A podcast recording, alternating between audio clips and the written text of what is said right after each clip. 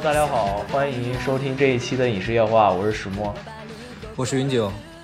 大家好，我是七个八，大家好，我是小航。今天我们邀请到了一个重量级嘉宾啊，是我的朋友航哥。呃，因为这一期别别别别扯，因为这一期我们要聊的主要内容是日漫啊，所以我就请了一个对这一方面稍微有些了解的朋友和我们一起。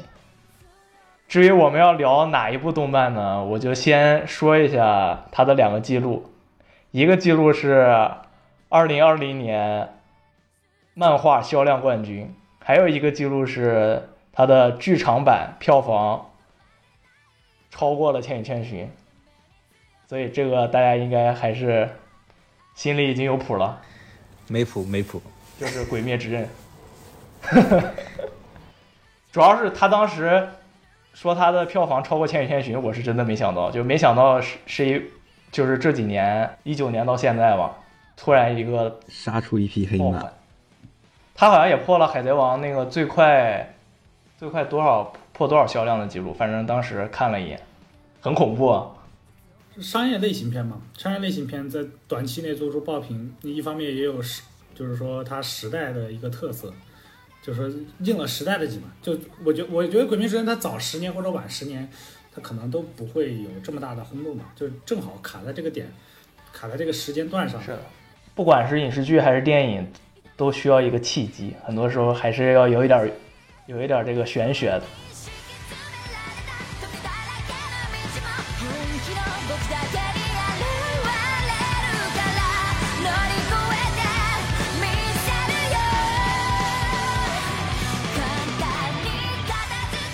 好，我我下面就来介绍一下《鬼灭之刃》这部作品啊，《鬼灭之刃》是由无卡呼世勤创作，集英社连载，飞碟社出品的一部奇幻题材的动漫。其实我平时看奇幻题材相对来说比较少，因为我不是特别喜欢奇幻题材，比如说电影像《哈利波特》呀，然后《指环王》啊这一类的片子，我都感觉一般，因为我对奇幻题材不感冒。你们平常看奇幻题材吗？嗯，我还是比较多的。奇幻题材的话，你可能像是像我小时候比较印象比较深刻的话，应该是《盗墓笔记》和《鬼吹灯》这两部小说了。真的是陪伴了我青春时期的一呃两部盗墓小说，就是当时看完真的是特别好看，就没见没见过这样的。包括后来后来出了电影，还有一些影视剧，我都是都是有在追。当然了，就是虽然说后面那么拉垮，但是。这两部作品真的是给我当时留下了非常深刻的印象，虽然说到现在还有很多坑没有填完。为了情怀也要看是吗？嗯，如果说太烂的话，我是不想看的。但是当时出的第一部，我觉得还可以，就是最早的时候，当时杨洋跟李易峰拍的那部《盗墓笔记》的《盗墓笔记》。对，然后你包括后来后来吹出的那个《鬼吹灯》的系列，就现在在腾讯上上线的那几部，我觉得都拍的蛮不错的。好，小航呢？航哥来聊聊。就嗯嗯，首先这期动动画嘛，我可能就说动画相对多一点。如果说电影的话，先提一嘴就魔戒嘛。动画的话，因为在动画领域，它专门会有一个题材，就是魔法类题材，正好契合你说的这个奇幻，算是奇幻的一个分支吧。魔法类题材就是，而且因为魔法类题材它比较好做打斗，你知道吧？就做一些打斗啊、特效啊。哦，对。我自己比较喜欢的，首先第一个肯定就是 Fate 系列嘛。Fate 系列的话，那哦，Fate 系列它又 Fate 系列也是也是飞碟社出品的吗？不完全，其实 Fate Fate 系列有有很多动画，只是说大家 比较熟知的那几部，那正好是 Ufotable 做出来的，而 Ufotable 做出来的这个效果呢，就比较好，就是适合于这个动画本身的特性吧。所以说 Fate 系列，我觉得可以说是在鬼灭之前。Fate 系列一直是作为一个，一方面作为一个比较大的 IP 去吸金啊，去去吸引各个路人玩家，或者说动画啊、游戏啊这方面；另一方面就是它自己本身会有一些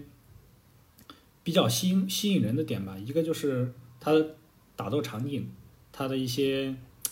特效，它的一些设定上的东西，我自己是比较喜欢奇幻题材的。就是说，你从设定上会给我一种日与日常不一样的感觉。不管是我从小看的呃《魔卡少女樱》，啊这种就是，呃你把把把这种魔法融入在那个扑克骷髅牌里面。再到我后来看 Fate，再到我现在去看一些奇幻题材的，奇幻题材一直会比较吸引我，因为就这种设定新颖的感觉吧，会能够吸引我去看。嗯，小时候觉得人人都是魔法师是吗？啊，那那倒也没有，我我倒也没有这么中二。云九呢？云九可以聊一聊。奇幻题材嘛，我还是比较喜欢的。你要细想一下，嗯、首先第一个给自己比较大的感触、比较震撼的就是《哈利波特》了。小时候看《哈利波特》真的是震惊到了，我第一次知道电影可以这样拍，因为小说可能有很多嘛，但是影视化的这是我看到的第一部《哈利波特》。然后另外一部现在回想起来印象很深的就是《仙剑奇侠传》了。小时候当时电视还带雪花，带着雪花，我那个台非常不清楚，暴露年龄了。我印象非常深的就是那个九剑仙拿葫芦把人给吸进去，我说这怎么怎么会电视剧还能这样拍？这是我哎那那那不应该是《西西游记》吗？对呀、我刚想说，那按这样说，最早看的应该是《西游记》啊。呃，《西游记》可能因为它是神话题材嘛，它是神话题材。像我们看《仙剑奇侠传》，可能刚开始看，因为没有这种仙侠类的题材电视剧嘛，以为可能是武侠类的。小时候不懂，怎么我怎么怎么会突然把人给吸进去？因为它没有神啊之类的东西，当时就很奇就很震惊。这可能是这两部，然后动画的话，我回想了一下，我看的基本上都是奇幻类的，尤其日本动漫奇幻类的戏人比较多。具体提的话也就不提了。行，下面进入我们的正题啊，我来简单的介绍一下这部作品的一些前面的一部分的剧情。我们主要是聊现在已经出的动画部分，就是到《无限列车篇》。呃，至于现在正在连载更新的呃花界篇，也就是油锅篇，我们就先不在这儿讨论，可能以后还会出一出后面的内容吧，就先挖一个坑。我下面就来说一下这这些剧情简介。灶门炭治郎一家七口以卖炭为生，自从父世父亲去世后，炭治郎便成了家里的顶梁柱。一天下山卖完炭后，天色已晚，因担心晚上上山有危险，住在山脚下的三郎爷爷叫炭治郎在自己家暂住一晚，等到天亮之后再回家。但不幸的事情还是发生了。当第二天一早，炭治郎回到家时，一家人已经倒在了血泊之中，只剩妹妹祢豆子还有体温，而且已经异变成了鬼。背着妹妹下山求医时，炭治郎偶遇了猎鬼人富冈义勇。义勇感知到他有成为猎鬼人的潜质，便推荐他前往玲珑左近次先生门下进行修炼。于是，接下来的两年时间里，炭治郎在玲珑先生的帮助下进步神速，并最终通过了成为鬼杀队队员的选拔。玲珑先生告诉他，他们家的不幸与鬼舞十无惨有着莫大的关系。无惨是第一个成为鬼的人，得到他血液的人也将化生成鬼。在这之后的任务里，炭治郎不断寻找着无惨的下落，却偶然发现他正假扮成人类，过着平静的生活。为了一家人的复仇和让妹妹重新变回人类的执着，炭治郎展开了无尽的战斗。大概前面我们说的这些剧情就大概覆盖了前面的一些设定，还有就是到无限列车篇的一些剧情。这个剧情主要讲的说白了很简单，就是一个特别特别传统的那种剧情剧情开展，就很像我们原来看过的一些，比如说仙侠小说啊打怪啊，升级嘛，或者一些对打就非常简单的打怪升级，就是男主一开始因为家里的一些家里的变故啊，然后走上了一个要不断升级的道路，然后需要不断的战斗啊，有一个非常明显的敌我阵营。然后我就介绍一下他们的战斗方式。我我补充一点，就是刚才石墨说的，其实，呃，炭治郎去成为猎鬼人啊，各方面的方向，他有一个非常大的一个心理动机，就是要让自己的妹妹变回人类。对呀、所以我最后说了，为了一家人的复仇和让妹妹变回人类的执着，炭治郎才展开了不断的战斗和探索。哎，其实我在这儿插个题外话，你这个到时候剪不剪再说。如果说他们家没有遭遇不幸，他会不会走上鬼杀队的道路？我觉得可能性比较低吧，除非富冈义勇专门去了他家。因为你看我，觉得他会的。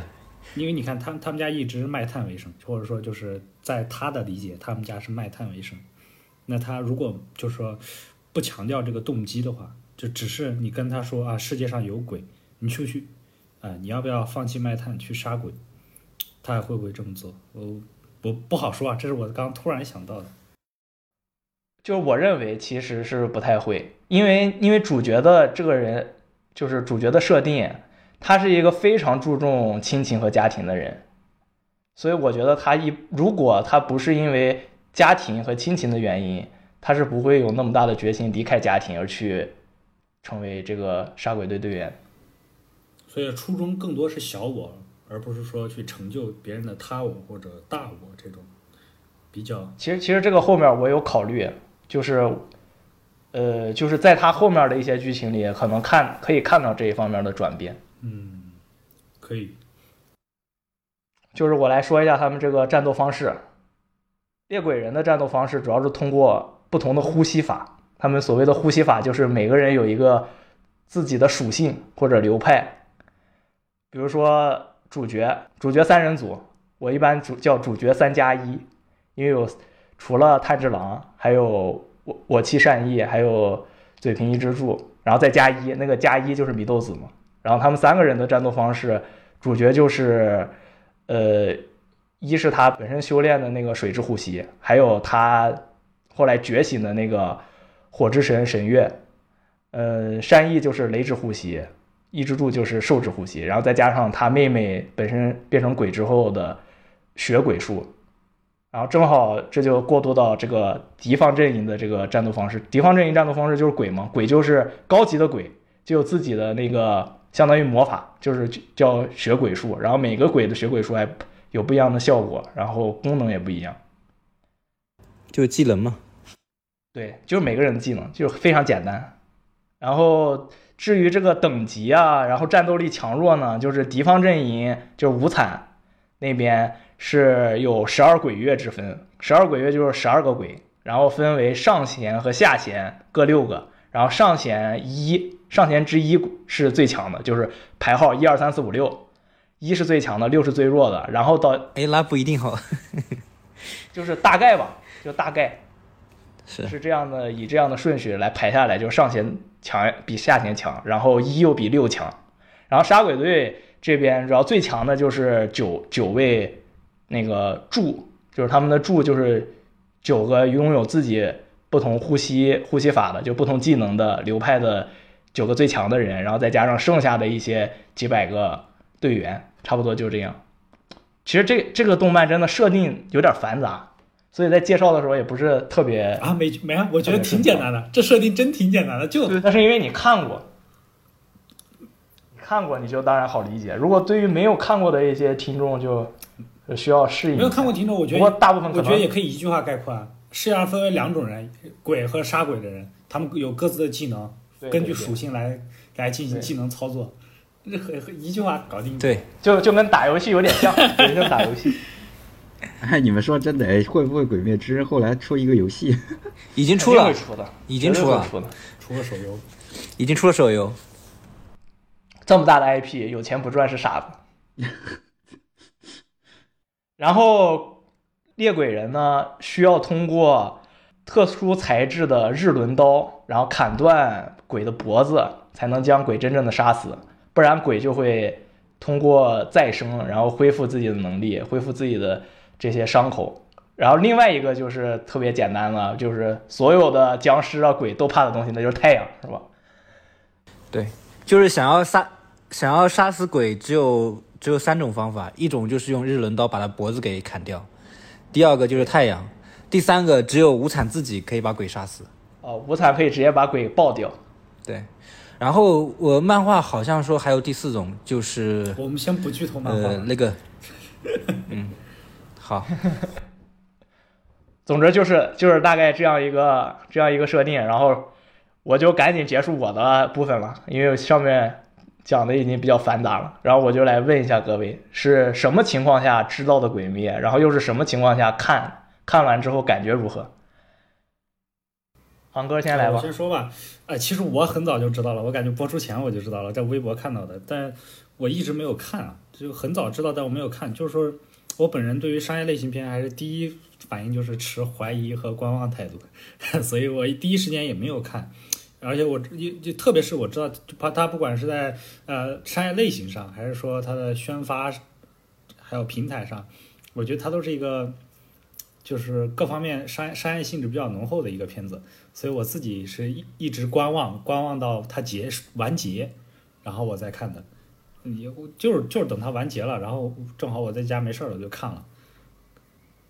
大概就是这样。你是你说的完结是指它的漫画完结还是第一季完结？嗯，我是无限列车出了之后我才看的，就是剧场版无限列车出了以后我才看的。那你那你看的还算晚。对我我其实看的我不是第一时间看的。看完之后感觉怎么样呢？我感觉还是挺不错的，而且我感觉看看的还是挺快的。因一方面它节奏比较快嘛，就节节奏是我比较中意的节奏。第二个就是说，嗯，我总体总体上来说，它的特效啊、打斗场景啊，比较能满足我的喜好吧。看完的感受就是，我第一第一个感受就是啊，怪不得这么多人喜欢啊。第二个感受。符合了大家的，就符合了大众的，符合了大众的期待吧。第二个就是，呃，会意识到它会有一些小问题。呃，第三个就是说，我再会再会去想，就是啊，它这些小问题影响是不是很大，或者说它给我的带来影响什么？后来我觉得，嗯，总体上还是不错的。所以总体上来看，我自己还是喜欢《鬼灭》这部作品的，瑕不掩瑜吧。嗯，就是还是有点小小的不满意。那肯定是有啊，那作作品 可以那。你可以等到后边再详细可以来说一说你这个观点。七哥八呢？我的话，我应该跟大部分观众一样，都是自来，相当于是自来水。的确，也当时是因为这部剧太火了，当时身边的很多朋友都看了嘛。然后后来我就上 B 站看了一下，看完之后就停不下来了。然后看完的感觉，给我给我的感觉，我觉得应该是一部，这应该是一部非常高制作的。应该是一部高水平制作的平庸之作，它里面没有其实让太多的剧情方面的东西给到我比较新奇的冲击。总的来说，就是它包括它这些剧情，还有人物设定，包括这个整个剧情的一些设定，其实在很在之前的一些日漫作品里面，其实都能看到，就是关于一个主角的成长，然后打败 BOSS 的一的一个故事，但是。这部作品呢，就是如果你接着往后往后面看啊，我们就说接着往后面看，其实他在后面你能感觉到这个作者他对这个故事里面，不管是主角还是配角，都有一些不太友好的地方。我觉得就是他们的一个人生经历，就真的到后面越越往后面看，你越感到，呃，作者真的是好残忍。整体基调显得不是那么欢快。嗯，对他其实本质上，我觉得这个应该还是一个悲剧的作品。就像，呃，炭治郎在第一集开头说的那句话，就是让我印象挺深刻的。就是说，他说，呃，生生活虽然并不轻松，但是很幸福。但人有时候有晴也有阴，会不断的变化。呃，不会一直放晴，也不会一直下雨。而幸福被毁的时候，总是会带着血的味道。我觉得这句话就是那个。然后就是那个残忍的场面，对，我觉得他说的这句话应该就是，对我来说可能就是这个片子的一个故事内核吧。嗯嗯，其实男主也是，就是经历不断的挫折和失败，因为其实整个看到《无限列车篇》，就是他真正经历的那种成功的战斗不算多。对他的每一场战斗，其实都是在艰难中取胜的。每一次战斗完之后，都是受了很严重的伤，然后要养两三个月才会养好。对，甚至他有的时候都不是靠自己的力量才能获胜，还需要通过其他的因素。初期嘛，总是这样，打怪升级的过程中，总是伴随着有人提携。是呢。云九呢？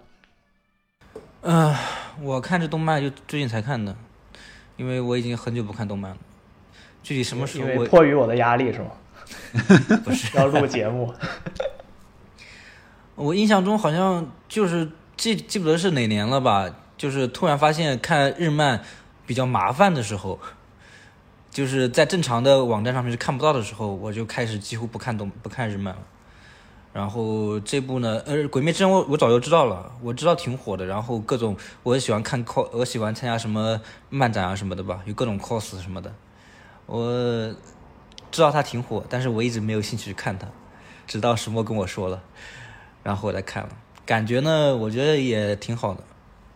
我觉得是一个是个优秀的作品，对吧？但是套路化还是比较比较重的。就是呃，前面看的是有新奇感的，但是第一季看完之后，后面嗯有点疲惫。就是即便他那些什么上弦呀、鬼呀，有各种各样的鬼，造型再奇特、再猎奇，他但是说白了，他们的战斗方式呀，甚至还有有什么各种柱啊，他们的战斗方式套路都是一样的，甚至故事都是整整体上的设定还是跟原来看过的那一些类型差大差不差。就是你已经知道了他那个大概的一个世界的运行规则，是还有一些人人物设定之类的，你就是吧对，就是悬念感其实不够足。嗯，对你肯定知道，你肯定就往后面发展，你肯定是知道他们肯定是最后会把这个大 boss 杀死的，然后他妹妹会变成人，只是你，只是你好奇这个过程是怎么发展的。我我觉得这个一部分就是类型片的固有问题嘛，就是说你不可能指望一个商业类型片，我最后告诉你啊，主角没有获胜，这就好比好比一部一部正能量剧中，然后这主角没有获胜，这这种呃一这是商业类型片的一个通病吧，我觉得这是一个。另一方面，可能这个设定还不够吸引你，这这我自己的猜测，就是这个设定本身不够啊特别吸引你。这个是可能。OK，这就到我了啊！我要，其实我当时是一九年，当时我是关注那个四月新番的资讯嘛，因为我想看一下四月有什么新番，然后就看到了这部《鬼灭》，然后看了一部分的简介，就是关于是一个呃哥哥带着妹妹然后杀鬼的一个故事，然后我就觉得哦好像还可以，尤其是看了一下 PV，然后制作效就是制作水平啊都是有。另外最吸引我的还主要还是因为它是热血番的类型，然后我一般看热血番比就是比较多，然后也比较喜欢看这种类型，所以刚刚出的时候我就找来看了那么有有个两三集，就看到他和义勇打架那块儿，就第一次碰到义勇，然后现场他就内心 O O S 现场解说，然后我就觉得我去，我说这男主也太啰嗦了，我说没有人就是全全靠自己内心旁白，就有点没有看太没有看下去，只看了那么两三集，然后我就把它关了，结果没有想到过了一阵子，就突然一下大家都在看，嗯，我记得当时应该是十月新番吧，一九年十月新番的时候，不是出了那个《咒术回战》嘛？然后我当时就是先把《咒术回战》看完了，就是看一直看到了二零年年初，然后把《咒术回战》看完之后，我在二零年看完《咒术回战》，又重新回去把《鬼灭》看了。当时再重新看完《鬼灭》的时候，就感觉哦，确实后面慢慢入戏了，就观感就会好很多。但是至于第一次看的时候直接放弃了，就是也跟那三个三个主角太吵了有关。尤其一开始我觉得炭治郎吵，但是看到后面发现三个人一起的时候更吵。我纠正一下啊，就《咒术》它是二零年十月的番。啊，二零年嘛，对呀，《咒术》是二零年十月的番，他们俩其实是隔了一定年代的，所以这也是我刚刚前面提到的，就是说《鬼灭》这个能火，很大程度上也依赖于就是时间上。如果它和《咒术》是同期播放的，我觉得热度至少少一半。哦，我想起来了，我想起来，就是因为当时咒就是看到《鬼灭》这么火，然后咒术立刻赶紧动漫化了。还有就是吸引我一点就是米豆子，因为确实人设做的非常的可爱。然后看到后边《无限列车篇》，尤其是看完剧场版之后，我就完全喜欢上了《鬼灭》这个 IP。你你你想你是想说你喜欢你迷你彻底喜欢上祢豆子了吧？不不，我最喜欢的人是男的，哦，你最喜欢的人是男的，哦可以可以可以，这个节目还是有爆点啊！我最喜欢的角色，这个节目还是有爆点的，我觉得可以，哈哈哈。对，给给他剪进去，给他剪进去。这个必须要剪进去啊！就是这后面我们会问的，后面我会问喜欢哪个角色。我最喜欢的角色是男性角色，就是整体上《无限列车篇》的观感是比前面的第一季好，就是我更喜欢《无限列车篇》一些，这差不多就是我的整体感受。然后这就问到了最喜欢哪个角色，有没有喜欢祢豆子的？赶紧赶紧来，我不喜欢，对不起，没有，我也不喜欢还是没有那么对不起，喜欢。没有。对不起，没有下一位。好，你们你们谁先来吧？先说一说自己喜欢哪个角色。我最后说吧，我最后说。那我先来吧女九。先说。你要说最喜欢的角色，当然是炭治郎。为什么喜欢他？因为他是男主呀。就是男主必须得喜欢吗？也不一定吧。嗯，那那当然不一定啊，就是因为对他的刻画是最多的。然后我觉得他是一个完美型的角色，太完美了。就是因为他他太完美了，所以说我对他无感。就是说你，就是说你觉得他，这个正身上充满正能量啊、各种温柔啊，待待人友善啊，谦逊啊，这种比较美好的品质嘛。对，我觉得他的就整个人物角色吧，就跟他的会的两呼吸一样，他和水和他是水与火平衡的。就火的方面，就是我觉得他足够坚韧吧，男主嘛，无惧困难，积极乐观，而且信仰非常坚定。我觉得有一点就是可以聊的，就是我印象比较深的，就是他真的不害怕困难，你知道吗？就比方说他们在打完打完上那个叫下弦之舞吧之后，然后去崇州那边修炼，对，当时他们受伤了嘛，去那边休养，然后加修炼。嗯，当时修炼就刻画的是很苦嘛，然后另外两个都压根就不想去。但是在炭治郎看来，我感觉他没有任何感受到那种辛苦的感觉，就是他每天就是满怀热情的去训练，然后还还为了练那个呼吸吧，集中呼吸，然后还特地让人家晚上睡觉盯着他去打他。这这个对我其实感触很大，因为我是个特别懒的人，我明明知道我该做些什么事情，但是我因为懒呐、或者因为其他东西，我就不想去做。他这种我觉得完全没有拖延症，我这种人我非常羡慕，你知道吗？他在他看来，我感觉对他对他来说，训练是一点感觉不到痛苦的，这种我就非常羡慕。其实每个人都懒，只是就是作者把主角刻画成那种非常坚韧，然后不怕困难。你说你像善意那个角色，善意和他完全是两个极端。对，我觉得没有啊，我觉得没有，我我反驳一下，就是说，是作者有有意用一些笔法让你觉得他俩是两个极端。那善意不努力嘛？如果善意不努力，他他连雷式都学不会，他连那仪式都学不会，对吧？哦，我我我指的是就是形成这样的，就是一个反差形成这样的反差吧。就是作为，因为这个动漫有一些那种无厘头的呀，一些吐槽类的笑点。对他，他会，他会，他会想给就是观众展现就是一些这种反差或者无聊，但其实我觉得本质上啊，就是努力的本质肯定是都有的。对对，其实都有的。呃，为什么喜欢他？就刚才说的，呃，因为他做到我做不到的事情。我是很懒的人。对，然后第二点就是这个番最大的一个特点吧，我觉得就是对他另外一面特别的温柔，有一个什么悲悯的心。我觉得他他妈就是个活菩萨，你知道吗？活菩萨，真的是这样。因为人物设定嘛，他嗅觉特别灵敏，他能够通过嗅觉感受到别人的情绪，所以他能够感受到别就是敌人的痛苦啊，各方面的情况。即便对敌人，他能够呃在斩杀敌人之后会给敌人安慰啊。我感觉真的是先把别人杀了，然后超度别人，就这种感觉。另另外一点就是，我觉得他水与火平衡的很好，就是虽然他能够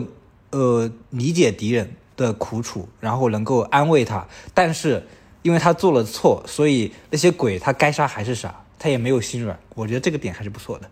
我记得一开始好像是是玲珑先生说还是谁说，就是说他太温柔了，不适合当对，不适合当这个，呃那个猎鬼人。就是就是因为他只看到他水水的一面，就是他其实他身上还有火的一面。我觉得这个人物吧还是不错的。嗯那就七个八。我最喜欢的角色应该是原著，炼狱兽性狼，大哥，性兽狼，对大哥，永远的大哥。我觉得我比较喜欢他的一点，应该是还是，呃，我我看无限列车版的时候，他带给我的那种感动吧，真的就是一永远燃烧着自己，内心充满着温柔的人。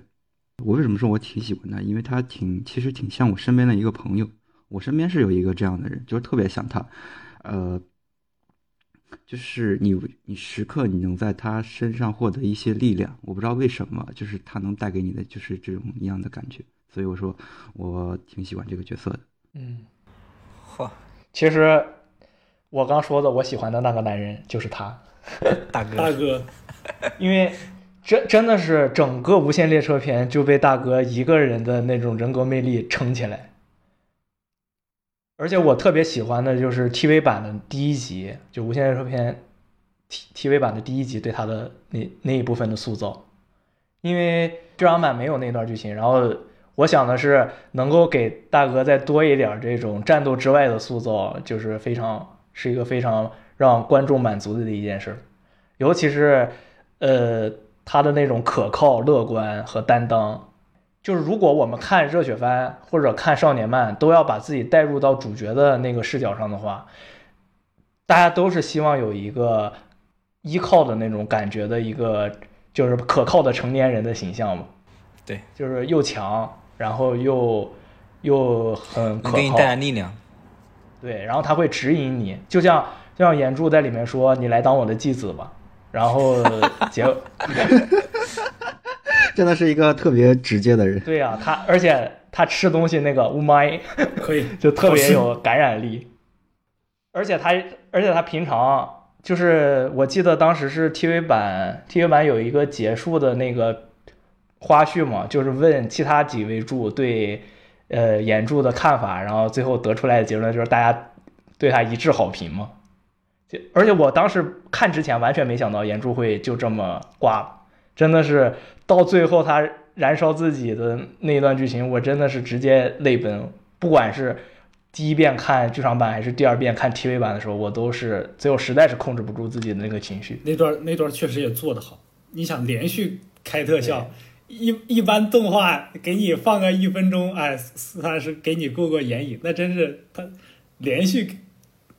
都没停。对，而且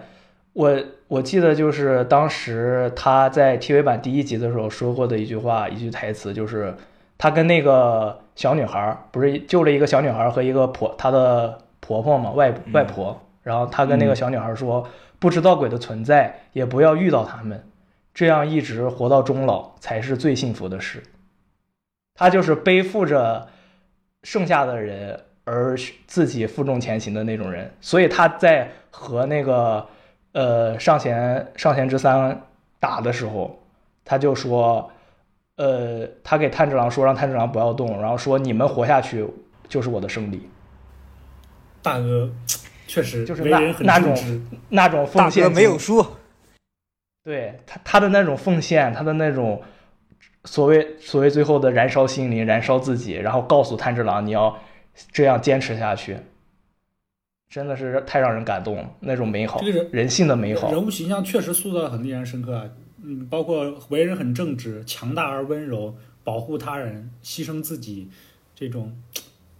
确实比较容易让人喜欢。那我总结完刚刚这几位哥说了之后，我我说一下自己自己的喜好可能会比较冷门啊。我比较我最喜欢的人物是蝴蝶忍家的神奇葵。这个神奇葵这个我知道你喜欢的是哪个角色，神奇葵这个角色，所以我就就是那个呃，他们他们他就是那个双双马尾，就是给他们啊，做训练的那个小姑娘。为什么最喜欢？最后和一只猪在一起了。嗯、对对对对对，为什么最喜欢这个角色呢？因为这个角色刻画比较少，他用比较少的笔墨和短的剧情，能够让我记住他。某种程度上说，我这个想法就可能和喜欢祢豆子的人的想法有点像，但我可能更喜欢这一种类型的吧。嗯，这是我最喜欢的人物。那肯定会有观听众会想说，就是说，哎，为什么那么多强大的柱、强大的鬼、强大的人，你没有喜欢？你就是说喜欢一个小姑娘呢？我是觉得，我的想法是基于这样的，就是说，能用比较少的，一个是我刚刚说的，一个能用比较少的笔墨去刻画一个让我喜爱的角色，嗯，我觉得这是一种成功。另一方面就是我会觉得其他角色他的他的人设人设色彩就是太过太太过太过具体了，就是说，嗯，我我形容一下，就相当于说是，嗯、面具化或者脸谱化太严重了，就是。就就你看到那九个柱之后啊，你就知道他他是什么样的人了，下一秒你就知道他是什么样的人。这这某种程度上说是角色塑造的一种成功，但反过来说，这也是他塑造的不够立体。他把这个角色写的明明白白之后，我就不会对这个角色产生特别喜欢的感觉。你是不是觉得觉得就是在这么众多的角色里，你喜欢的这个角色是比较贴近普通人的？对，首先我觉得他是鬼杀队中比较弱的一个吧，或者说不是那么起眼的一个。就比较边缘的角色。对，再一个就是说，嗯，在灭鬼这个过程中，呃，除了一些具有突出的女性角色，你像蝴蝶忍啊、恋柱啊这样子的，你，其他的女性角色，你要参与到其中，其实你像她这样的这种参与方式，我觉得也也是一个挺不错的，所以这两点也是一个原因之一。有点像你说的，就是她比较贴近于普通人吧。哎，我发现我们几个人里面没有喜欢反派的，是吧？主要鬼太他妈恶心了，三哥鬼太他妈恶心了。谁他妈喜欢鬼呀？我去！哎，我发现网上三哥人气还是挺高的呀。对他反他人气挺高的，就是我觉得三哥这个人也他人他这个人设，我觉得是没问题的。这三哥的台词，我我给大家总结下来就一句话：求你了，大哥，你变鬼吧！求你了，大哥，你变鬼吧！这这就有点像就是商场推销员，你知道吧？商场推销员或者什么公司 HR，求你了，你来我们公司吧！哎，快点儿，你不行你，不来真是太可惜你不来。太可惜了，你你都要被裁员了，来我们公司吧，来吧！其实三哥是那种，就是对于他所谓的武道非常，就是他他的一心只是想要修炼，可能。不过我对他对这个角色了解比较少，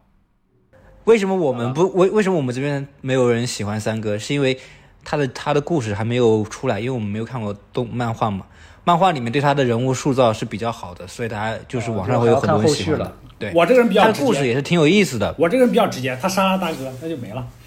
我这个人比较直接，他杀了大哥，对他杀了我最喜欢的角色那就没了。。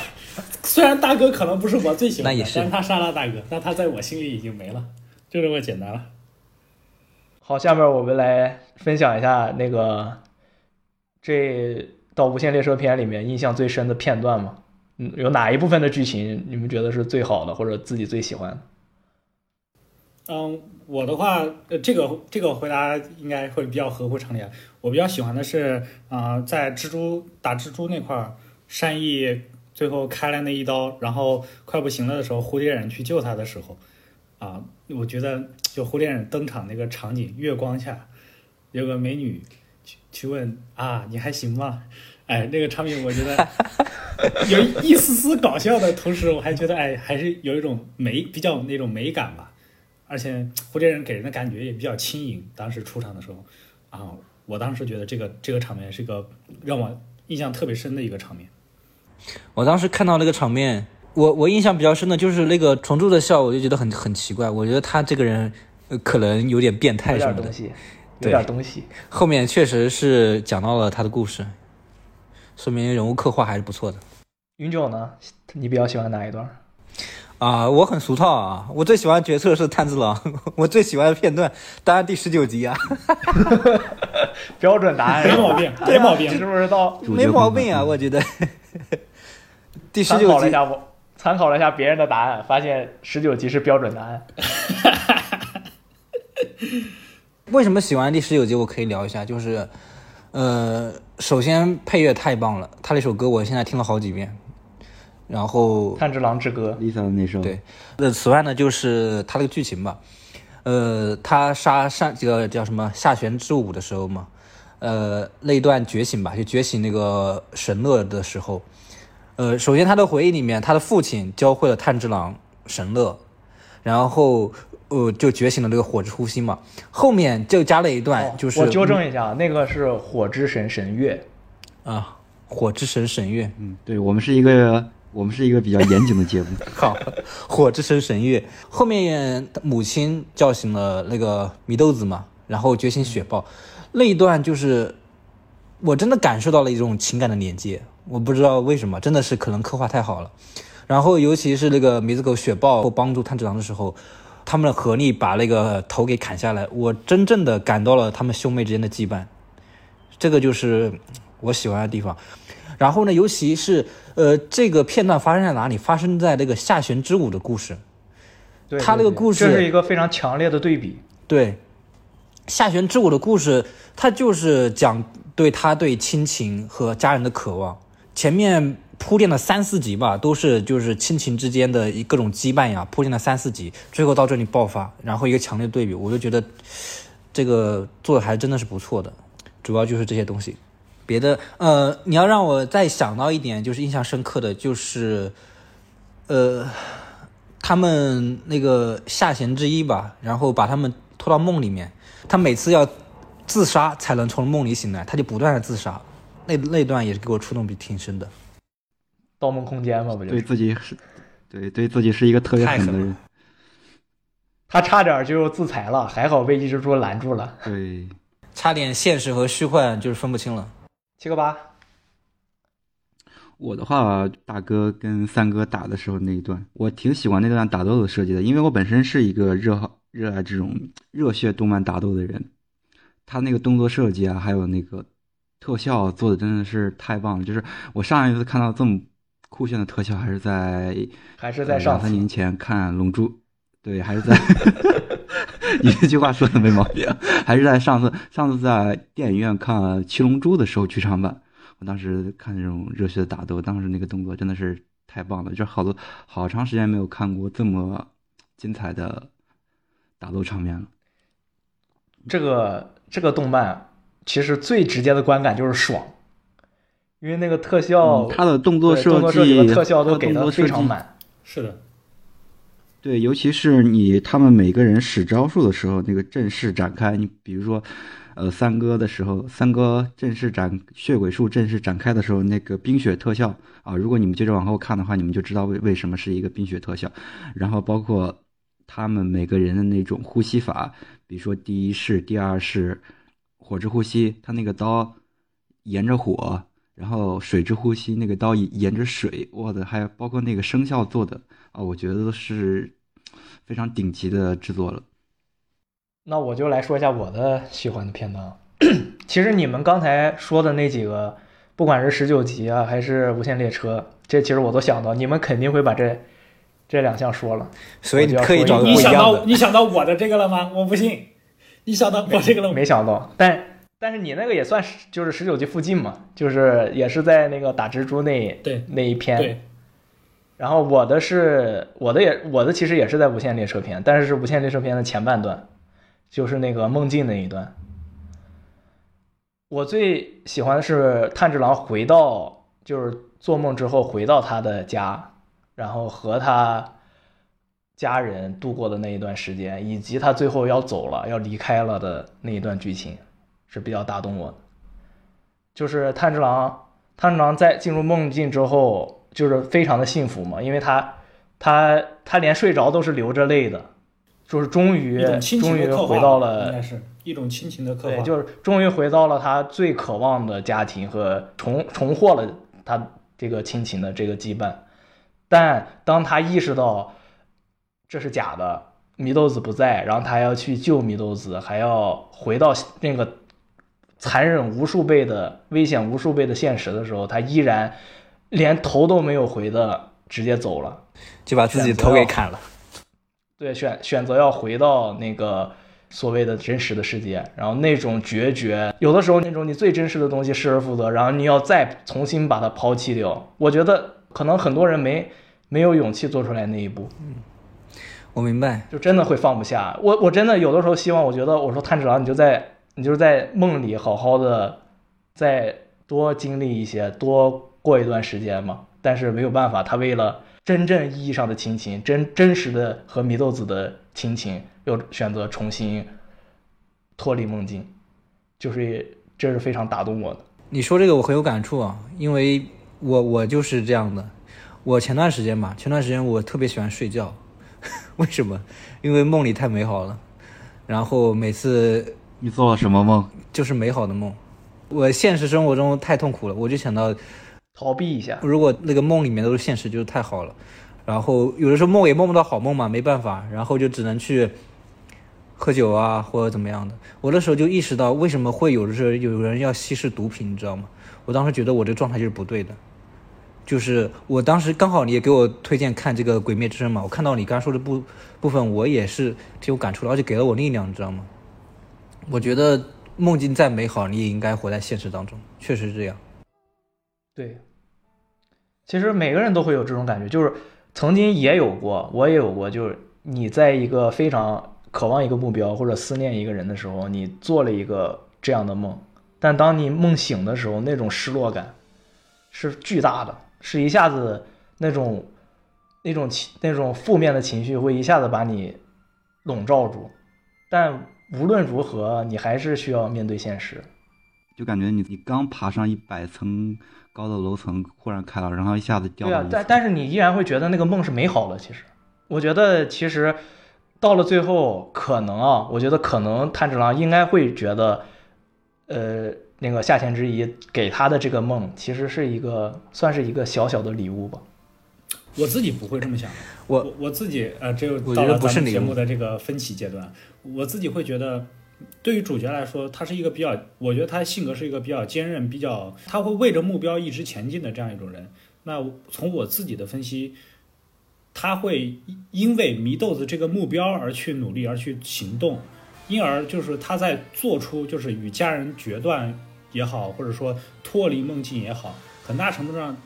他和我们普通人的区别是，他不会特别纠结于他失去了什么，而是在于他要回到梦境，啊、他要回到现实，他要回去救祢豆子，他要和祢豆子，呃，奔赴未来这种态度。所以说我刚刚说，就是他是一个目标性很强的人，就是说我我我不他不会去想啊、我从梦境回来失去了什么，我在梦境里获得了什么，而他是想，就我的目标，我为什么去走上这个车，我为什么就最开始要走上杀鬼的这个路，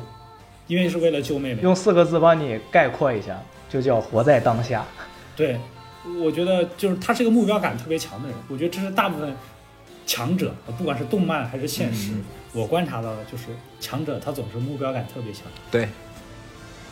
就是信念够坚定。首先有明确的目标，其次就是执行力极强。对是的，你你们说的部分让我想到了一点，就是呃那些鬼嘛，他都有一些痛苦的经历。对，然后我会发现，就是鬼那些鬼和呃炭治郎的差距在哪里？呃，炭治郎不会就是就是陷在这个痛苦中不法自无法自拔，他会往前走，他会想办法解决这些东西。而那些鬼就是一直沉浸在想说，如果这些事情没发生多好啊，怎么样的这种情况下，就是简单说，就他没有走出来嘛，然后并没有为这个方面去接着努力干一些其他的事情。我觉得这个就是差距。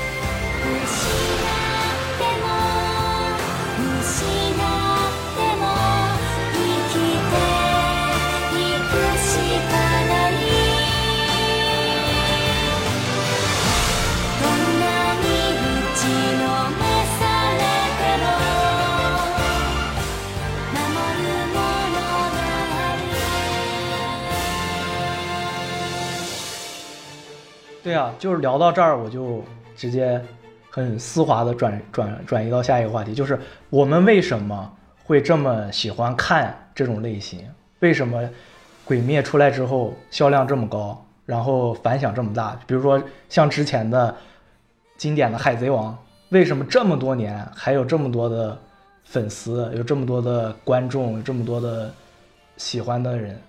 我们是什么原因导致我们一如既往的爱看这种类型，从中获得了什么样的力量？嗯，我自己先说一个答案吧，就是说，我觉得第核心本质是在于，就是我热血番它是伴随着话题就是成长，呃，所有热血番对一定会有一个伴随着话题就是成长，你不管是什么题材的热血啊，都会有一个成长，而成长就是这种成长的轨迹的描写是比较容易引人共鸣的，或者说是大家比较希望看到的。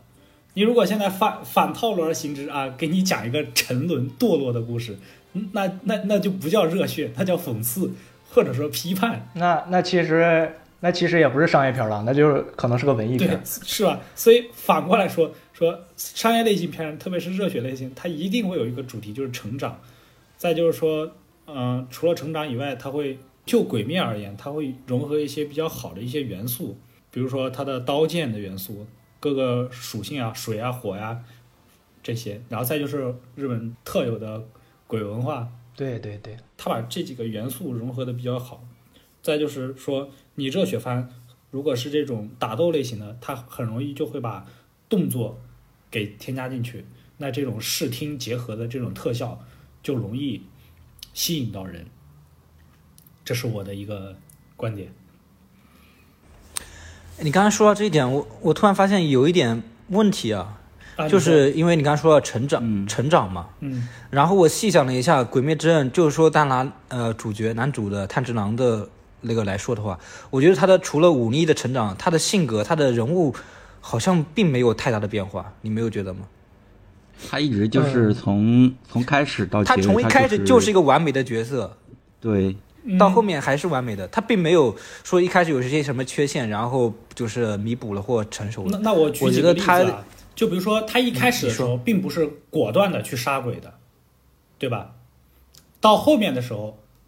他杀鬼和最开始是有一个变化的，这是心理的成长。再一个就是表层上的武艺上的成长啊，这些大家肯定都的观众肯定都知道了，这个武艺的成长。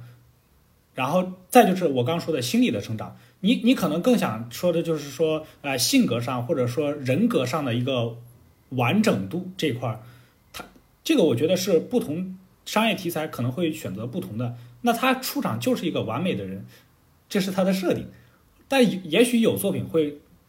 比如说一开始这个男主很孱弱，他很弱小，然后伴随着一些成长啊，他强大了起来，这这又是一种类型，对吧？只能说就是不同的主角他可能不一样，但是我觉得成长是一定有的，而且我是觉得，就是说成成长这块儿，比如说就刚刚说的心心理成心理成长，它它可能就不是一个特别表象的现象，它可能是一个暗线这样子。嗯嗯嗯其实炭治郎最开始和到中段的杀鬼的动机已经有了一些变化，而且其实这部作品啊，从始至终贯穿的一个非常重要的点就是家庭和亲情，这是在不管是在炭治郎身上还是在其他角色身上都非常非常有就是明显印记的。就比如说其他两个两个主角善逸和伊之助，然后还有蝴蝶忍这些角色都有对他们所谓家庭的刻画，还有岩柱大哥都都有。我觉得这可能首先是不管是男主的性格呀，是不温柔啊，然后善良啊，然后坚韧呐、执着呀，这都是他的外表上面的东西。其实我觉得给他力量的就是亲情、家庭。他为了祢豆子，为了让他的妹妹重新变回人类，他才走上了这个路。然后走上了这个路之后呢，又认识了这些伙伴。刚才我说了一个问题啊，炭治郎可能人物塑造上面并没有太大成长。我后来细想一下，可能也有，但是因为是这才出了等于算第一季嘛，就是什么一开始前期说的，他前面成为猎猎鬼人的动力其实是是为了家庭嘛，小我。他后期就是遇到了各种各样的鬼，然后发生了各种各样的故事，他对鬼或哪怕人，他有各种各样的怜悯存在。他后面的杀鬼的动机可能会从一个小我变成一个大我。至少至少我认为，从《无限列车》之后，他的那一份又加上了岩柱的一部分吧。至少对他要背负着大哥的责是一个成长任，继续往后走我。觉得这这这个挺好的，就是说，我觉得可能这样更真实吧。不不可能很多人一上来就说自己要拯救世界，这个话我觉得太大了。对对很多我觉得从多数人角度，可能更多就是从小我出发，在做的事情的时候，慢慢找到了自己的意义。我举个小例子，我我大学有个同学，他入党啊，他一开始的时候他入党是被我拉过去的，他他没根本不太明白，但是在这个过程中啊，他相信了道路的正确性啊，他觉得呃这个事事情是很有意义的，呃，逐渐强化了自己的信念啊，这这个在做事之中发现这个事情的意义，然后逐渐的让它变得宏大，也是很正常的一个路径吧。是的。可以，就你把其实在把我们节目升华了。再举一个例子，就是就跟我们做节目其实也是这样，我们一开始也不知道有一个什么所谓的目标，就是说自己录这个音频，然后录着玩一下。很多时候就是做着做着才会出现一些新的目标，然后有一些新的意义产生。我我也要再说一句，呃，刚才说的非常赞同啊，就像我一样，我要说一下我，我为什么搞科研，一开始纯粹是因为找不到工作，我觉得我这个专业毕业不好找工作，然后现在一直在做，呃，还没有算真正入门吧，但是，呃，至少就是这个在这个环境里面时间长了，我真的是有这种感觉，但可能会有有会有一些人会嘲笑啊，就是我真的希望我的这辈子将来能够为中国的呃这个我从事的这一方面的事业，为人类为中国做一份贡献，确实是有这种感悟。社会责任在可以，可以，可以，可以，为你点赞。加油，弟媳但是现在你一定可以的能力不足，希望以后有机会吧。没事儿，很多院士六十岁之后才出成果呢，是吧？还有很多时间。这个这个就像这个就像刚才小王说的，你这只是你目前人生当中道路上的一小步，你要随着你的成长才会不断的进步。你看，你现在你现在继续做你的科研，在你沉沦的时候，鬼灭之刃给了你力量，到时候你的科研成果里面有鬼灭的一部分。可以的，可以的。鬼灭打钱，其实这个就是这种情感的力量，还有这些呃，不管是文学作品、影视作品，就是带给我们的东西，其实它就是一个产品，但我们可以从中吸取到我们想要的那一部分的东西。对你可以说就是所有的这种文艺作品给你带来的那种感觉，其实就是情感的力量。对，啊，其实我还想聊一个问题啊，就是不管是鬼灭还也好，还是别的热血番也好，其实男主的人设是大同小异的，我认为啊，就是都是那种首先必备的就是男主肯定是非常积极乐观的，至少我举例啊，我举例，比如说海贼，比如说钢炼，比如说排球少年，就大概咒术回战这几这几个我比较喜欢的，就男主的所谓的那个性格的排列组合都其实大差不差，因为你作为一个看热血番的观众来说，你肯定希望，呃，是就是得到从中得到力量，或者跟主角一起成长，所以在塑造主角性格的这个步骤来看的话，就是有一些品质是必不可少的。嗯，就类似于成功人士他必备特性嘛，是不是？就是你们怎么看对于热血番男主人设设定的这个问题？嗯，我觉得一部分是一部分不是。我觉得特别是细节上差距还是挺多的。我就拿你说的举例，而且就我就用大家熟知的《火影》和《海贼》，《火影》和《海贼》两个男主，我觉得差距就很大。虽然他可能具有你刚刚说的一些，比如说坚韧不拔，比如说乐观，比如说怎么怎么样，但我觉得在一些细节上，或者说在一些本质上，还是有一些不同的。在《海贼王》里，路路路飞这个人物是具有超人性的，超人性就是尼采提出的那个哲学的一个观念嘛。你得理解意思，你可以理解成他可以不断的超越自己，不断的啊、感染周围的人，不断的一步步的提升吧。他很少跟你废话，他很少跟你啊、说一些什么大道理，给你讲他的人生观念，他就直接做这个事儿，然后做完也不管了，我就开心，我就做了。就这种角色，就是主角身边的人从主角身上获得力量，然后我们也从他的身上获得力量。这和其他的一些类型的主角比，就是大多数是有这样的特点。嗯，角色塑造可能具有通共通性嘛，就是说你你要想让这个热血的这个内涵构成这个因素，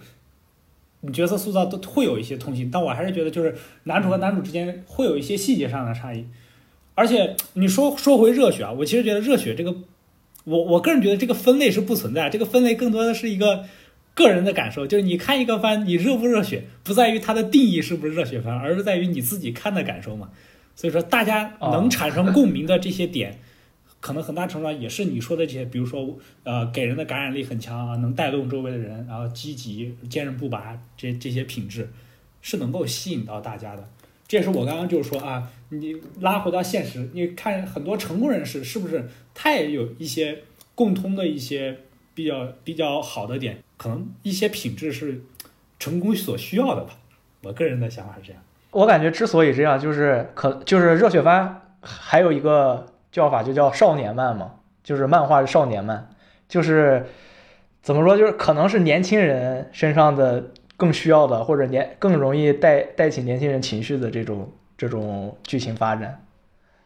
热血番定义什么？我网上搜了一下，热血番、热血动漫还真有这个定义啊。热血动漫的定义指的是贯穿着友情、亲情、梦想等精神，宣传勇敢、善良、奋斗、责任等正能量。不同年龄、性格的受众都能够通过观看而获得情感共鸣，使自己内心充满希望、热情的一类作品。这就是我觉得定义讲得很明确啊，它的目的就是为了宣传勇敢、善良、奋斗、责任这些正能量。所以你要说主角这个性呃性格都是一致的，就是类型化，我觉得他必须得类型化，因为这就是他的根。对，就就是之前我不是也问了那个问题吗？就是说我们为什么喜欢看热血漫？然后我的答案啊，其实就是，呃，跟这个这个动漫的外壳无关，就是不管是《咒术回战》啊、《鬼灭之刃》呢，还是别的，就是其实我不不太喜欢这个呃鬼神文化，对刀剑其实我也还好，就是其实鬼灭不是那种非常打到我的那种类型，但这个外壳其实对我来说都不重要了，我就是会被那个所谓的热血番的套路那种打动。其实真正的打动我的是主角的那种真诚，就是我们其实爱看这种番，不是说单一的这特效好啊，然后什么炫酷啊，然后打斗精彩呀、其实很多时候我们是喜欢看主角的成长，然后他在挫折中的变化，然后从挫折中重新找到自己的本心，然后又不断的战斗、坚韧、执着，然后很重要的是，很多时候是为了梦想放弃一切，然后与同伴的友谊、与家人的亲情，就是所谓一切真善美的那些方面，在主角或者主角身边的人身上的体现，就是我们真正爱看的，其实是最真、纯粹、最真诚的那那那一小部分。嗯嗯，就像就像《鬼面》里他设定的人和鬼打斗，就是完全就能体现出人性的那一面，人和鬼的区别就体现在最宝贵就体体现在人性的那一面。文艺复兴啊，强调人的价值嘛。哎，你们可以推荐推荐一些啊，推荐一些类似的你们喜欢的作品。热血漫画的话，如果说你非让我推荐的话，我可能推荐《全职猎人可惜没完结是》，吧？对福建一博这个这个鸡贼画了这么多年，动画的话只出了现在只出了一半嘛，后面就没没消息了。这个动画哇，真的是里面的关于动作打斗这一块儿，真的是太特别烧脑，真的是太棒了。是我看热血动漫这么多年了，就是这一部是就是它没有一个关于什么就是反派降智啊，然后主角强行靠靠亲情感动什么力气力量让自己打靠最后打败对方，它完全就是一部就是双方主角跟反派基本上都是智商同时在线，而且它是一个没有特别明确的一个可能说是善恶分立的一个呃人物设定的一些角色，就是就人物塑造比较立体嘛，是这意思吗？对他对。就还是我非常推荐的那一块，就是说关于他打斗的那些设定，你可以相当的复杂，就是这是我非常喜欢的一啊，你也喜欢智斗类型吗？这有一个智斗爱好者我们，后面可以开个智斗啊，我也挺喜欢智斗的。嗯，他给我推荐了好几个智斗类型的。可以。云九呢？就是呃，也不算推荐吧，因为说实话，那种纯粹的热血番，我看我不知道我说的算不算热血番呢？就刚才刚才小航也说了，我觉得那个 Fate 不错，我喜欢的点主要是因为他那些人物设定、背景故事，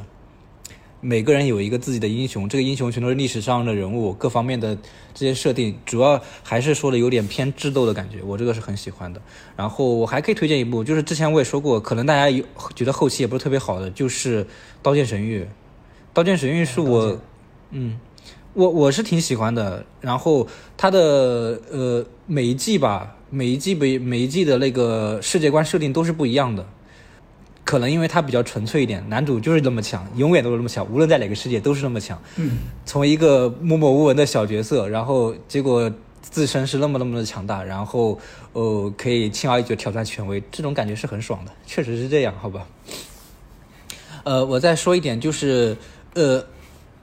不光是日本动漫吧，呃，很多一些文艺作品，甚甚至说呃文艺片吧，它会有一个点，就是对角色特化不是非黑即白的，就是立体，的当然现实生活，对现实生活中确实是这样啊，就是呃有一些反派角色，他往往刻画的就是非常的悲壮而凄美，就是他可能嗯、虽然他做了一些什么坏事啊，但是他本身他自身有一些，比如说一些什么催人泪下的他悲他不婉故事啊是纯粹的坏，是吧？对他可能就是没有一个分界线，善恶区分的分界线，所以这就是好的动漫，甚至好的文艺作品大家喜欢的点。但是我我觉得啊，我个人觉得需要有一个区别善恶的分界线。嗯，就是。即便这个坏人他有多么多么悲惨的过往，他这么做是有多么多么不得已的原因。就是现在可能有一些颜值主义者，即便这个坏蛋长得多么多么的帅，但他就是坏蛋。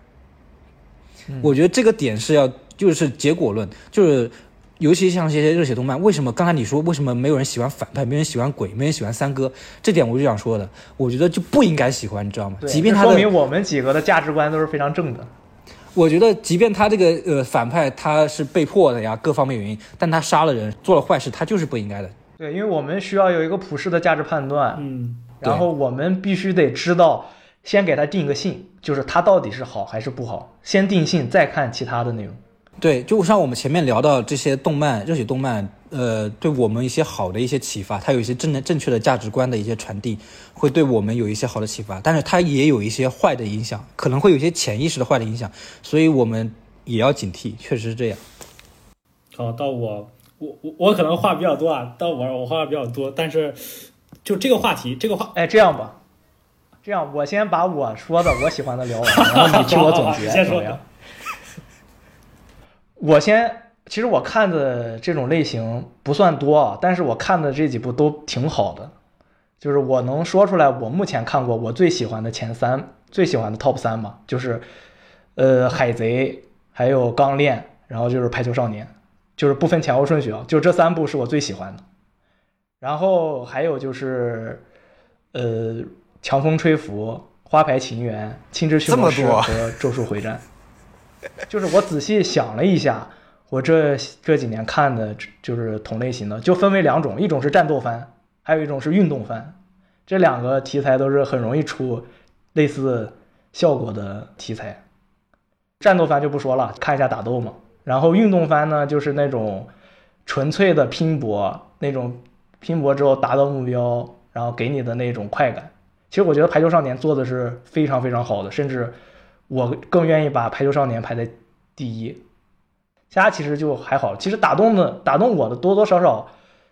都有类似的地方，但可能他们表现形式不同，内核不同，可能就是有的是和队友啊，有的是和亲人呐、有的是和家人啊，然后有的是和朋友，就是虽然各不一样，但大同小异吧。你可以替我总结了。好，但我要说的话可能比较多啊，但我还是 这个这个话题，我还是比较想说几句。你说，嗯，首先我不推荐 Fate，因为从我的个人角度啊，虽然我很喜欢 Fate，我还又玩游戏啊，又看动画的，呃一个不落，周边所有出的动画都看了一遍，但我不觉得它是个热血，就我不把它定义为热血，它可能是我喜欢的那那一类型，把你可以定义成魔法打斗啊，或者说奇幻啊这种，但我不不认为它是热血，因为从我的角度来说，Fate 这个事情命运本身就是一个带有悲剧色彩的一个感觉，所以个人来讲，它可能不在我这个热血推荐的范围里。但其他如果是归到其他类里，我还是可以推荐大家看一下。嗯，我第一个推荐的，我永远永远第一个推荐的肯定是《海贼王》，理由太多了，有几个核心的理由吧。第一个，我觉得的作者的水平很高，作者通过一些事情表达的手法非常的高明，这是我经常或者说我最近的一个感悟。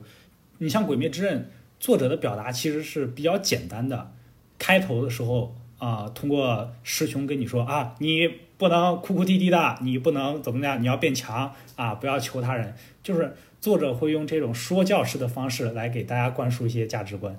然后，但是像尾田尾田就不会，在海贼王里就不会，他不会用一个说教的方式去给你灌输价值观，他用的是一种比较轻盈的手法去进行表达。所以我认为海贼海贼，我一直认为海贼王是一个可高可低的动画。你往上可高的意思就是你往上可以分析很多，就包括它映射了什么现实，它表达了一个什么事情啊、它未来的剧情走向，像它埋了什么伏笔，有什么细节刻画在里头。那可低就是说你可以简单的就看一个故事啊，它到了哪个地方做了什么事情啊，结局是怎么样，然后过程打得很精彩啊，所以我一直我一直非常非常喜欢海贼王，一直这海贼王我看过这么多动画，几百几千个动画吧，几千个有没有不知道，但我最喜欢的动画还是海贼王啊，漫画，动画漫画都我都挺喜欢海贼王的。然后我说完这个，肯定有人会觉得，哎呀，这太长了，不想看。那我自己会想，这几年还可以的，我自己看的还不错的。没事儿，我知道了。到时候如果有生之年我们要做海贼王的话，就把你喊来，好吧？可以可以，呃，近一点的像灵能百分百，呃，一拳超人，其实像这这这两个就有就已经我回忆起来就已经有点儿说反套路的意味了。呃，之前就就是说你觉得呃男主也套路化，剧情也套路化，其实这两个呃所传递的价值或者说所刻画的形象就不太不是那么的套路。一拳超人我看过再往，前就是一拳超人我看过，但是一拳超人看完之后，我的感受就是我还是喜欢那种老套路。对，是就是这种反套路的形式，一方面和市场有关吧，另一方面也是和就是社会发展的情况有关。你再往前一点，就是像钢炼啊、JoJo 啊这种，呃，我很很好奇为啥大家没提过 JoJo 啊？其实 JoJo 也是算一个现在热门的啊，然后也算是价值观比较普世的，宣传普世价值观的。再就是，嗯、比较热血的热血的打斗吧，打斗也做的挺好的。嗯，这几我先说一遍，我先说一下我不喜欢 JoJo 的原因，就是我单纯不习惯那个画风。我感觉很啊多一部分都是因为被画风劝退了。就是你无论跟我说它是一部多么好的作品，就那个画风我是真的接受不了不喜。欢。就是单纯的从我自己的主观层面来说，但是他们都说，就是世界上有两种人，一种是喜欢啾啾的，和一种没看过的。那也没有，那也没有。其实我看我看过之后，我看的时候确实很喜欢啊。但是你回忆起来，你就就就和鬼灭一样，就他们有个共同的特点，通病就是喜欢在作品里平铺直叙的说教啊。这这个我觉得很多，因因为也是我觉得作者表达手法有限嘛，就是他们喜欢在作品里就是用一些比较直白的手法啊去说一些事情，或者传达一些价值观。包括刚刚我觉得云九说的特别好的一点，就是现在很多作品他会无意识、有意识、无意识的会在作品里输出自己的价值观啊、有些是啊、可能是比较好的普世价值观，你像刚刚咱们说的亲情啊、友情啊、梦想这些，那有些价值观可能就不是特别的合适。你就说你在讽刺谁啊？我我就呃我就不在节目里具体点评了，好吧？但是比如比如说，你说了，说我们到时候某逼掉。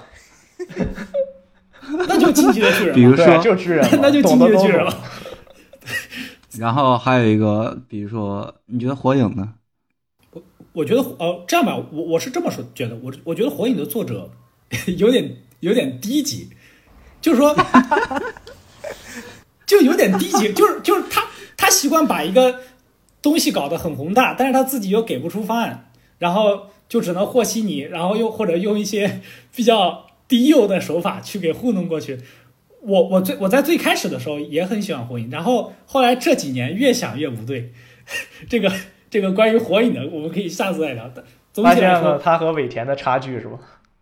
啊，就刚才那个小航刚才说的，就是关于尾田的一些表现手法，就是在海贼里面运用的。我可以说几点，就是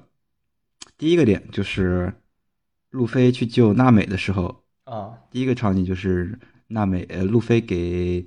娜啊美戴上他的帽那个真的是名场面。对，然后对，然后还有第二个点就是他们那个沙沙之国，啊，他们跟微微的时候，他嗯，们要走了的时候，大家一起把手臂伸起来说。你你现在是我们的伙伴，你以后还是我们的伙伴，我们永远欢迎你登上我们的船。然后大家一起把手伸了起来，那个 X 的标志。哦，我当时看到，就是你不需要太多的言语，你只需要一个动作。你刚刚说完，我鸡皮疙瘩都已经起来了。哎呀，然后还有一个就是司法岛那一期，那那就是他们去救对那一季那那分神的那个那一季，就是我想活下去，就这么一句话。我觉得那那一瞬间给我的心灵冲击，我觉得是很大的。你不需要过多的言语，你就需要这一句话，这句话就就是一个精神。直击人心的台词和画面。哎，那那我再补充一下，那我再补充一下，我觉得《海贼王》对我来讲，就到现在我印象比较深深的两个场面，一个是路飞和索隆在酒吧跟别人说他要去空岛，然后被贝拉米他们打了，他们没有还手，他们没有还手，然后被打得鼻青脸肿，娜美把他们拖出来，然后黑胡子跟娜美说他们是赢的。其实我我在小时候看这段的时候，我完全不理解，就我不知道为什么，哎，他们他们明明很强，为什么不跟他们打？第一个我不理解，哎，他们为什么不跟他们打？第二个就是他们为什么赢？白黑胡子为什么说他赢了？第三个就是他他写这段到底想表达什么意思？哎，一群人不相信他们能去空岛，然后然后嘲笑他们的梦想，他们也没有还手，就让人打了，有点可怜。我小时候不明白，然后这段我到现在就是随着年龄的提升或者阅历的提升，我这段给给我的感觉和冲击真的是非常大。就有时候你跟别人说你的梦想吧，或者说别人去嘲笑你的梦想，你如果这个时候你去跟他反击，你去打他，你去跟他对喷，那这个时候。你就输了，反而他们不动手，最后证明了他们自己就是赢家，而且他们的这个行为最后到后来也感染到了贝拉米，贝拉米才发现哦原来是有空岛的，所以他自己最后也去了空岛，这是第一个。第二个就是紧接着这个场景之后，黑胡子跟他们说说人的梦想是不会终结的。啊，当时那个场面真的让我很震撼。虽然我知道他后面是这个剧剧情的最大反派，但在说出这句话的时候，就是作者借他的口去表达这个话的时候，让我觉得还是很有感触。哎呀，看来 要这海贼王有机会聊一聊。海贼王真的有太多可以说的了，就是把控不住了。是的，呃我们以后就先挖个坑，以后应该会，咱们肯定会出一期海贼王的。可以，你已经替我们决定了是吧？我觉得海贼王一期聊不完，可以聊个一个系列。可以聊十期、二十期，聊个十期页、二十期页。搞一个系列是吧？你们还有没有什么要补充的？就是刚才我们没有聊到的话题。我觉得有一个很好的问题啊，就是说《鬼灭之刃》有什么缺点？呃，我我之所以会问这个问题啊，是因为就是当时在播出的时候有另一种声音，就是嗯，你可以说是老二次元或者是一些呃喜好不是那么特别喜欢一些懂哥 他们就会觉得，就他们就会觉得就是一个作品的大火一定要有比较强的产品力、表现力去支撑。其实我觉得这个没有必然关系啊，就是说你因为一个东西火了，它就一定一定呃喜欢的人多，你就一定喜欢吗？这我觉得不一定。就是说我我觉得两个就是作品火不火和他作品本身好不好是分开，呃，对，不一定成正相关。对是啊，就是说不一定完全完全一定是匹配的。就对就就像今年在这个今年那部电影嘛，是不是？今年很多电影都是这样的。对，是的，所以我就觉得，呃，一方面就是不能因为它火，它就没有缺点；另一方面就是说，它虽然火，我们也承认它有一些缺点。就像刚刚大家说的啊，发展比较平庸，然后很多东西它也比较套路化。我自我这我自己的感觉也是，包括它有时候会比较生硬的说教，这也是我感觉到它的一些缺点嘛。但你反过来说，就像石墨说的，他的很多时候大家就是吃这个头路。对我我自己的个人的感受啊，个《鬼灭之刃》的商业价值远大于它作品本身的一个价值。它《鬼鬼灭之刃》本身，它带它这由于这个 IP 的大火带动的一系列的产业的增长，文化价值的输出，是对整个业界的推动是非常大的。在在《鬼灭》一九年之前，特别是一六一七年的时候，整个业界，我我个人感觉是没有出特别好的一个作品，特别是这种就是商业化 IP 特别强，能够推动业界往前发展的一个东西，没是缺少这样的东西的。我个人感觉，《鬼灭之刃》相对于日本，就有点像漫威相当于美国一样。这个这这是个比喻啊，是一个非常出圈的。我觉得还是有点夸张了。鬼灭还没有到那一步，但是我懂你的意思。它确实带来一个比较正向的一个商业上的一个回馈吧，这是我觉得它一个比较大的价值。自毁灭之后，现在整整个业界业界的一个发展就会就会起到一个正向的作用，包括后面出的《咒术回战》，再包括可能明年后年又出一个什么新的 IP，这是我觉得就是日本动画产业做的比中国好的一一点，就在于就是说它不会。它它会主推一个 IP，或者它会把资源集中到某些呃 Jump 上的一些 IP 上，但是它也会有百花齐放的一面。而而中国的动画发展呢，它就靠着一年那一部电影，然后那一部电影，然后每年那一部电影上了之后，大大家又吵吵闹闹，呃，觉得好看啦，觉得不好看啦，又有什么情怀支持啊？其实其实我觉得我们、嗯我们国内的动画还是体量太小。对，本质上就是你体量太小，你做不成工业体系，你做不到百花齐放的局面，你就会纠结于啊，你这一个做的怎么样，你这一个怎么怎么样？没有那么你要是一肥沃的土壤。是的，就是我怎么说呢？我们是一个拥有五千年文化历史的国家，但是你现在你再去看一些，比如说这两年大火的一些国内的一些动画电影，但是其实你本质上的内核故事的话，它还是以一种西方式的那个西方的内核去讲。去讲故事的，就没有做到说真正的以我们的一个角度，我们中华民族的一个角度，或者是以这一个神话故事，或者是一个这个寓言故事的呃内核去讲的，这个是我觉得是我们当下创作者比较缺失的。可能那背后反映出来的，可能也是就是在文化教文化价值建设这一块儿，嗯，缺少一种更好的培养，或者说说我们还没有更多有想法我们都还没有真正做到文化自信吧。我觉得首先是两个点，嗯，第一个点就是这个工业化的问题，呃，不着急对，等等等我们中国这个动漫产业的工业化做得越来越好之后呢，好的作品是越来越多的。我们就我觉得我们是不缺这方面的人才的，只是工业化还没到。就给对，就给市场以时间吧。我不相不知道未来是怎样的一个发展，但是近几年的这几年的势头来说，总体是好的。我觉得第二个就是